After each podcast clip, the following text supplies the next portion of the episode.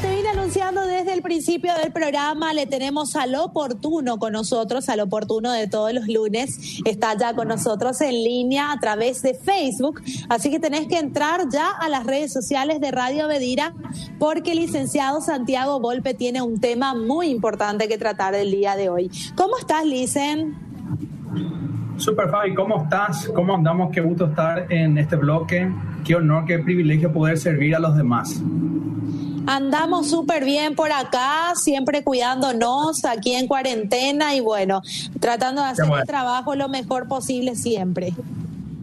Excelente, excelente. Contame, Super Fabi, ¿qué tal tu fin de semana? ¿Cómo está el baby? Excelente mi fin de semana, acá el baby con ganas de salir, pero bueno, todavía no es su tiempo, así que va a tener que esperar todavía unos dos meses por ahí. Es verdad, todo tiene su tiempo.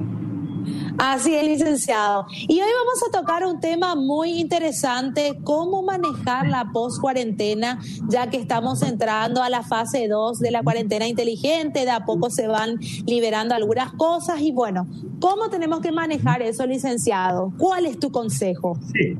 Bueno, hoy vamos a hablar, como bien lo dijiste, Super Fabi, sobre el manejo de la post-cuarentena. Bueno, estamos ingresando ya en una nueva fase de la cuarentena este, y hay una vida después de la primera fase. ¿okay? Este confinamiento en el hogar mm, pudo haber tenido un impacto interno en nuestro equilibrio psicológico. ¿okay? Volver a las actividades, el reincorporarnos, el reinsertarnos, puede que no sea tan simple, tan sencillo para muchas personas. Varias investigaciones mencionan que la longitud o la duración de la cuarentena es, es como directamente proporcional a varios síntomas en su intensidad y en su duración. Y cuando hablamos de la longitud de la cuarentena, hay una alta asociación entre el estrés postraumático, enojo y conductas de evitación hacia situaciones, hacia personas. O sea, todo este tiempo en donde la sociedad y el mundo estuvo confinado, eso pudo traer consigo la expresión de muchos síntomas psicológicos disruptivos o negativos. Bueno, esos efectos negativos pueden verse en muchas ocasiones luego de meses o inclusive años. Según varias investigaciones se menciona que las emociones más comunes eh, están asociadas a, bueno, al enojo, a la ira, a la ansiedad y al estrés postraumático. Es, es sumamente interesante, es sumamente importante poder hablar todo aquello que tenemos reprimido, todo lo que vivimos en este tiempo de cuarentena, de confinamiento, hablarlo, expresarlo, comunicarlo hablarlo con personas de confianza, personas íntimas, allegadas, expresar todo lo que tenemos por dentro, lo que sentimos, nuestras frustraciones, los momentos difíciles. Muchas, muchas personas, principalmente aquellas que han vivido una cuarentena muy dura en muchos sentidos, sus mentes pudieron haber tomado esta cuarentena como un estadio mental negativo y tienen un alto potencial luego de utilizar ese estadio como patrones negativos a futuro. Por ende, es importante que podamos descomprimir toda la presión, la tensión que pudimos haber vivido muchas áreas de nuestras vidas en la época del confinamiento. Me encanta la frase que hace referencia a que después de una crisis suele existir una revolución. Bueno, esa revolución sea una revolución personal, una revolución comunitaria, una revolución social. ¿Ok? Una revolución positiva para todos nosotros. Ahora que estamos ingresando en una, en una nueva fase sanitaria, sigamos con las medidas sanitarias exigentes, tengamos conciencia ciudadana, el famoso modo coronavirus de vivir. Construyamos una una idea, una conciencia individual y social. Qué importante es que incorporemos una nueva realidad, pero sin temor, sin miedo. No resolvemos nuestras actividades con miedo, sino con la tranquilidad de ser preventivos en todo, con nuestra salud, con la salud de otras personas. Inclusive, en este tiempo, muchos pueden estar hasta un tanto eufóricos por retomar muchas cosas, por, por tener más contacto con otras personas. Pues bien, que esa euforia no te conduzca a tomar malas decisiones y perder una conciencia sanitaria ciudadana. Este es un tiempo de seguir siendo muy prudentes en la reincorporación de nuestras actividades. Y en este tiempo el altruismo es una mucho mejor manera, mucha, mucho mejor forma de vivir, ¿ok? Este es un tiempo social en donde tenemos que ser más altruistas. Por ejemplo, ayudemos a las personas que están iniciando emprendimientos. Compremos lo que se produce aquí, ayudemos a las personas que necesitan, tengamos mayor conciencia y altruismo en las demás personas, hacia las demás personas. Y eso va generando una construcción individual y social mucho más madura, mucho más evolucionada y más saludables. Este tiempo de nueva fase de la cuarentena planifiquemos nuestras actividades y nuestros compromisos. No volvamos como si nada hubiese cambiado y como si todo sigue igual y nos centramos en la falsa tranquilidad de volver a nuestras actividades como antes y como que nunca pasó nada. No, esa no es la cosmovisión psicológica adecuada. No, nosotros tenemos que replanificar nuestras actividades y nuestros compromisos. Hay un artículo científico muy interesante lanzado en el 14 de marzo en la revista científica The Lancet.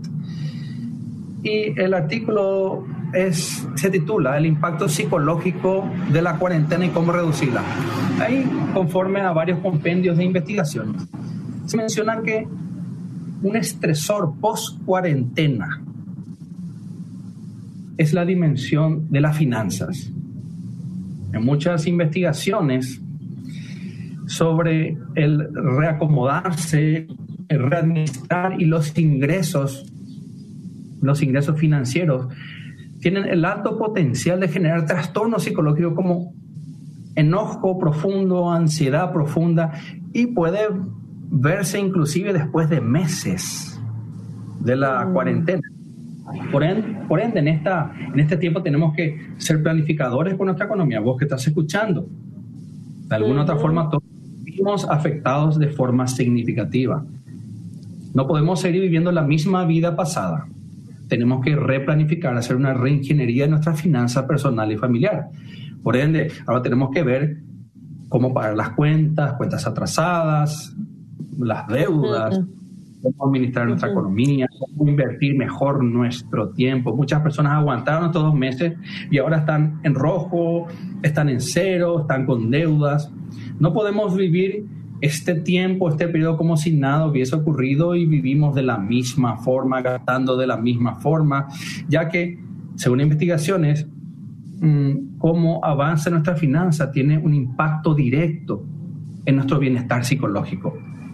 De hecho, licenciado, que en, en este tiempo de cuarentena también eh, muchas cosas, si, si nos replanteábamos ya dentro de la cuarentena, muchas cosas podíamos haber ganado también de repente, ¿verdad? Eh, nos ahorramos, por ejemplo, mucho en combustible, ¿verdad? El tema de salir y venir, ir de aquí para allá, hacer compras. Y de repente también mucha gente eh, pudo haber ganado si se replanteaban el tiempo ya de cuarentena. Es verdad, la cuarentena fue un tiempo excepcional, un gran tiempo para reorganizarnos, para replanificar muchas cosas, es verdad, para ahorrar, para ajustar los cinturones, como se dice popularmente. Ahora bien, estamos en una nueva fase y siempre hay algo que podemos seguir haciendo de bien. Por ejemplo, cuando hablamos de replantearnos, reorganizarnos, muchas personas están volviendo a sus puestos laborales y bueno, los chicos se quedan en la casa. Mm.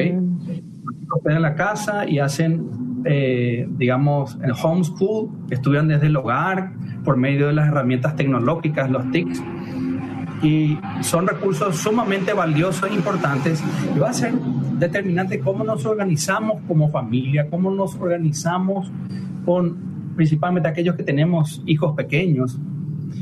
Y a modo familiar nos sentamos a organizarnos, no de forma unilateral, sino nos organizamos con cada integrante de la familia, dialogamos, planificamos, hacemos un cronograma semanal, un cronograma mensual, de todas las cosas que tenemos que hacer. El orden, este es un tiempo de tener mucho orden. Mm. Orden fundamental. Disciplina en nuestro comportamiento. Y va a ser la forma en donde vamos a poder caminar con fuerza e inclusive el reincorporar nuevas cosas nos puede hacer muchísimo, muchísimo bien. Qué importante va a ser que este periodo podamos flexibilizar nuestros hábitos, cambiar nuestros hábitos. Yo siempre menciono el poder de generar nuevos hábitos, el poder de, el poder de desaprender y reaprender. Muchas veces el, cambio, los cambios pueden generarnos ciertas resistencias, ¿ok? Para la mente lo nuevo puede resultar ser impredecible, hasta inclusive potencialmente dañino, ¿ok? Eh, lo que es familiar, lo que, lo que lo venimos haciendo hace mucho, mucho más confiable para la mente. Por ende, esa aversión o rechazo a lo nuevo puede estar presente en la mayoría de las personas pero tenemos que ser conscientes que los cambios traen nuevas oportunidades.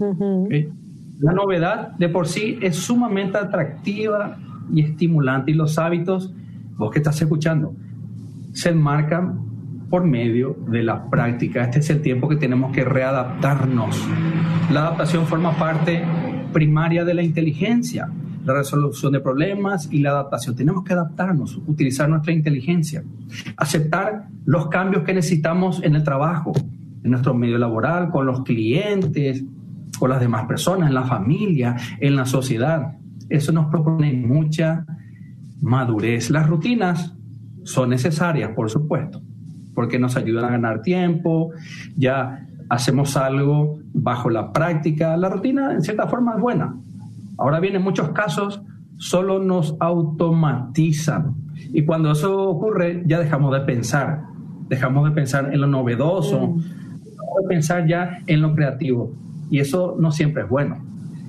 Necesitamos, Super Fabi, información nueva, incorporar cosas nuevas, tener curiosidad a la a incorporar nuevos estilos de trabajo, cómo vender más, cómo producir mejor, cómo llevarnos mejor con los demás, cómo desarrollar nuestra inteligencia emocional. Seamos conscientes que incorporar lo nuevo estimula nuevas conexiones neuronales en el cerebro y facilitan mayor y mejor oxigenación de las neuronas.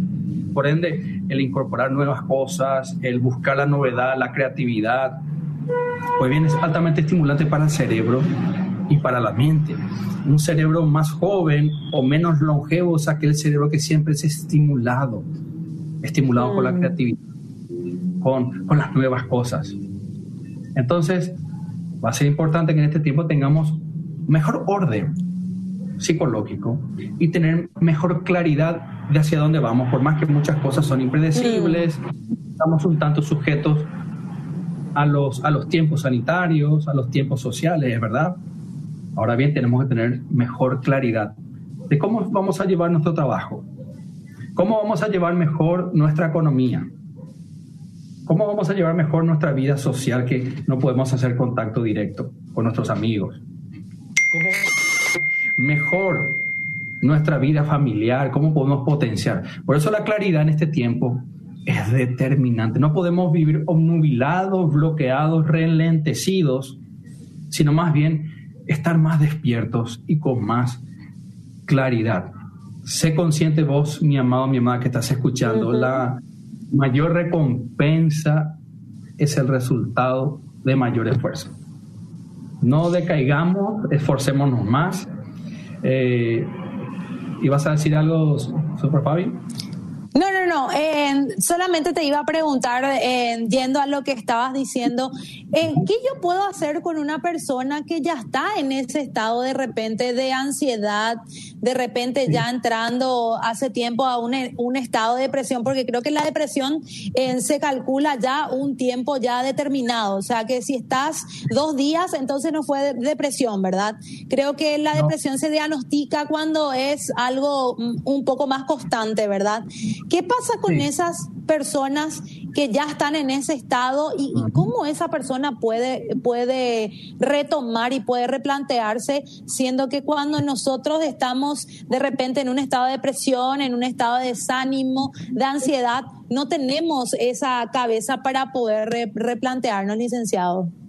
Es, una excelente pregunta la tuya, Super Fabio. Bueno, cuando hablamos de depresión tenemos que hablar de los episodios depresivos. Si un episodio depresivo dura al menos 14 días, dos semanas. Mm, a partir de ese episodio depresivo cambia, eh, eh, digamos, el diagnóstico presuntivo y a partir de ese, de ese tiempo se puede diagnosticar como un episodio depresivo, como un trastorno depresivo. Ahora bien, existen niveles de depresión. Podríamos mencionar, digamos, la leve, la moderada y la elevada. ¿ok?, cuando hablamos de una persona que ya cayó en depresión, que desarrolló, gestó una sintomatología depresiva, tenemos que hablar siempre del paciente depresivo como una persona con escasa motivación hacia las mm. cosas, bajo nivel de energía, bajo nivel de placer hacia las cosas y escasa vitalidad. Por ende, una persona con síntomas depresivos necesita una red de soporte, necesitan de una red de personas que puedan facilitar la mayor cantidad de ayuda posible. Una persona si ha caído ya con síntomas depresivos, yo recomiendo, sugiero que consulte con un profesional de la salud mental, con un psicólogo, con una psicóloga, en donde pueda recibir una directriz mucho más específica conforme a su vida en particular. Cada paciente es distinto, por más que hay patrones generales de conducta y de pensamiento. Cada paciente es diferente, cada paciente tiene antecedentes psicológicos distintos. Por ende, es importante la red de apoyo. Es sumamente importante la familia, es sumamente importante la comunicación y el diálogo, es sumamente importante cómo se ve a sí misma la persona.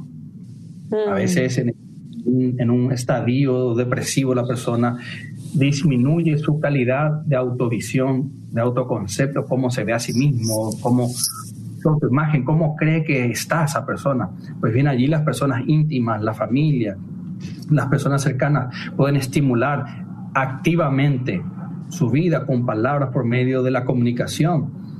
Es importante que esa persona reciba una ayuda como bien lo mencioné también, profesional, si ya tiene una sintomatología depresiva.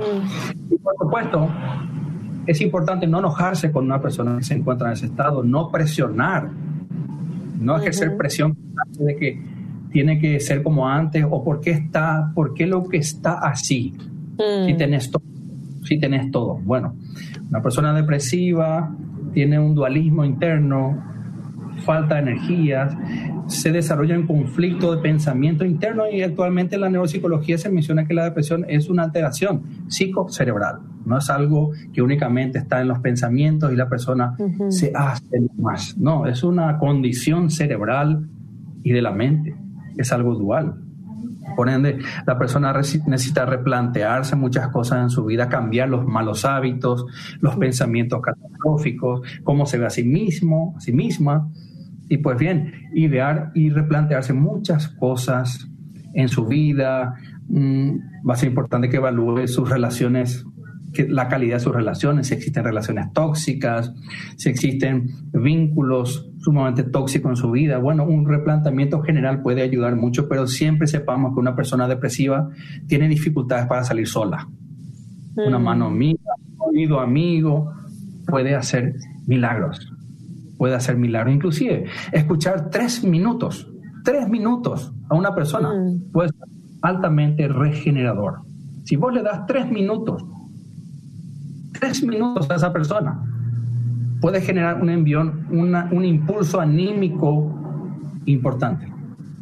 A veces tenemos que también ser mejores oyentes, mm. mejores, mejor calidad de escucha para los demás.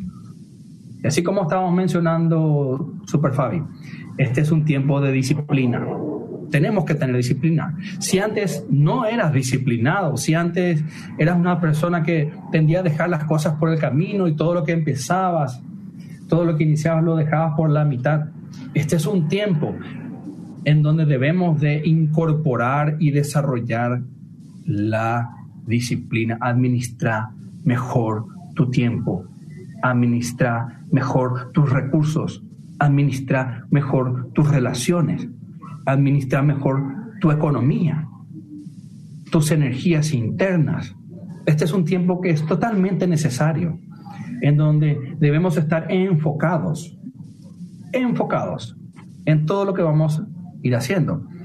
Un patrón que estoy viendo en muchas personas como psicólogo es el siguiente, el burnout.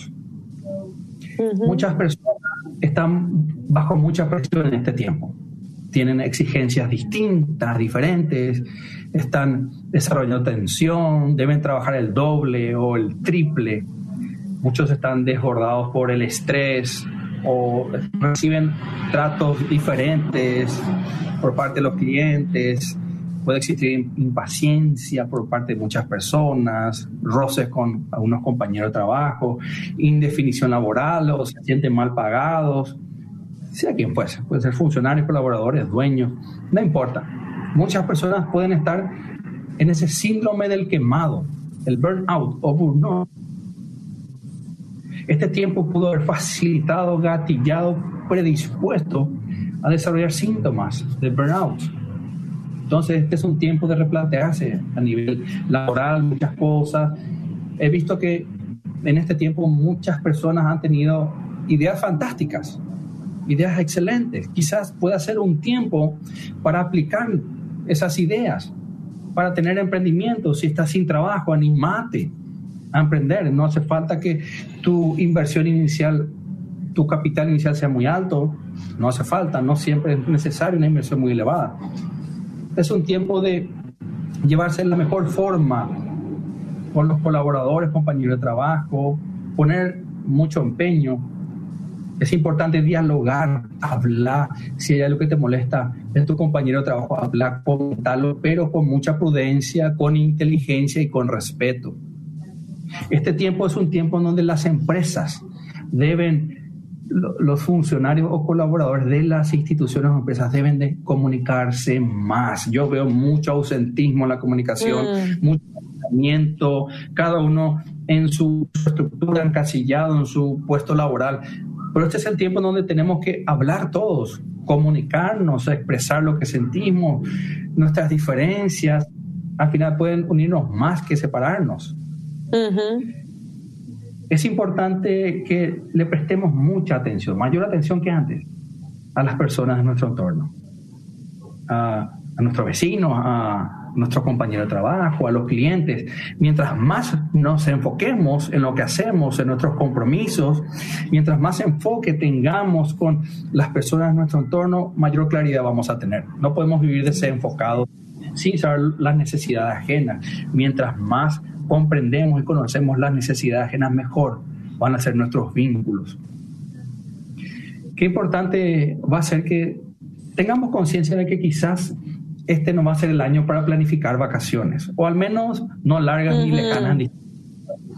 Quizás deberíamos de, no, tan, no enfocarnos tanto en eso, a no ser que, bueno, cada familia es distinta, la economía de cada familia es diferente, bueno, quizás viajes de corta distancia podrían ser, podrían ser necesarios en algunos casos conforme a las medidas sanitarias posibles. Pero sí, ese es un tiempo de, de cuidar la, la, administración financiera, la administración familiar, la administración personal. Cuando hablamos, Super Fabi, del altruismo, el altruismo es mucho mejor que la compulsión, que vivir de una forma compulsiva, de una forma obsesiva, iracunda. Enfoquémonos un poco más en las necesidades ajenas. Vamos a enfocarnos un poquito más en lo que le sucede a otras personas. Vamos a enfocarnos un poquito más en, por supuesto, en las limitaciones y necesidades de otra persona. Vos, mi querido, que estás con nuevos emprendimientos, Vos, mi querido, me quería que estás evaluando, estás planificando nuevas actividades laborales. Siempre es importante que tengas en cuenta lo siguiente. Una buena empresa es aquella que resuelve problemas cotidianos. ¿Ok? Y también una buena empresa es aquella que le da a los demás lo que necesitan. Mm. Claves importantes en el emprendedurismo. Si vos tenés ideas interesantes, quizás pueda ser este un tiempo practicarlas, quizás más adelante. Ahora bien, todos necesitamos reinventarnos laboralmente, ser más originales, ser más creativos, ¿ok? Todos necesitamos este, una reingeniería laboral, no tengamos miedo de cambiar, de incorporar nuevas cosas, no tengamos miedo de, de probar nuevas cosas a nivel laboral. Mm, yo creo que utilizar las nuevas tecnologías, la tecnología es sumamente importante. Es ver cómo alcanzar a mayor cantidad de clientes, cómo llegar mejor a las personas, cómo tener un mejor servicio, una mejor atención. Acordate, mi querida, mi querida, que siempre un cliente se va a acordar cómo le trataste. Mm. Una de las cosas va, va a generar una, un lazo emocional positivo, me refiero, es el trato. ¿Cómo estás tratando? ¿Cómo estuviste tratando anteriormente a los clientes? ¿Cómo estuviste tratándole a los demás anteriormente en tu puesto laboral, en tu actividad laboral? Esta es una etapa en donde tenemos que desarrollar más y mejor la inteligencia emocional. Y así es, Super Fabi.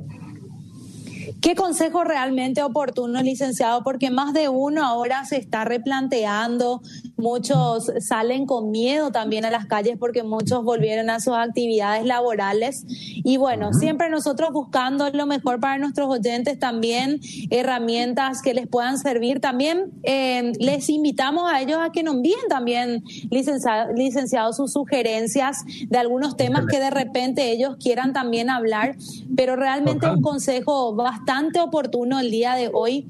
Creo que más de uno ahí ya estará pensando en qué tengo que mejorar, en qué tengo que hacer, cómo tengo que vender más, porque para eso sirvió este tiempo también, para apartarnos un poquitito, ver las estaban bien las torciditas y tratar de poder mejorar y por supuesto siempre aportando a nuestra salud mental.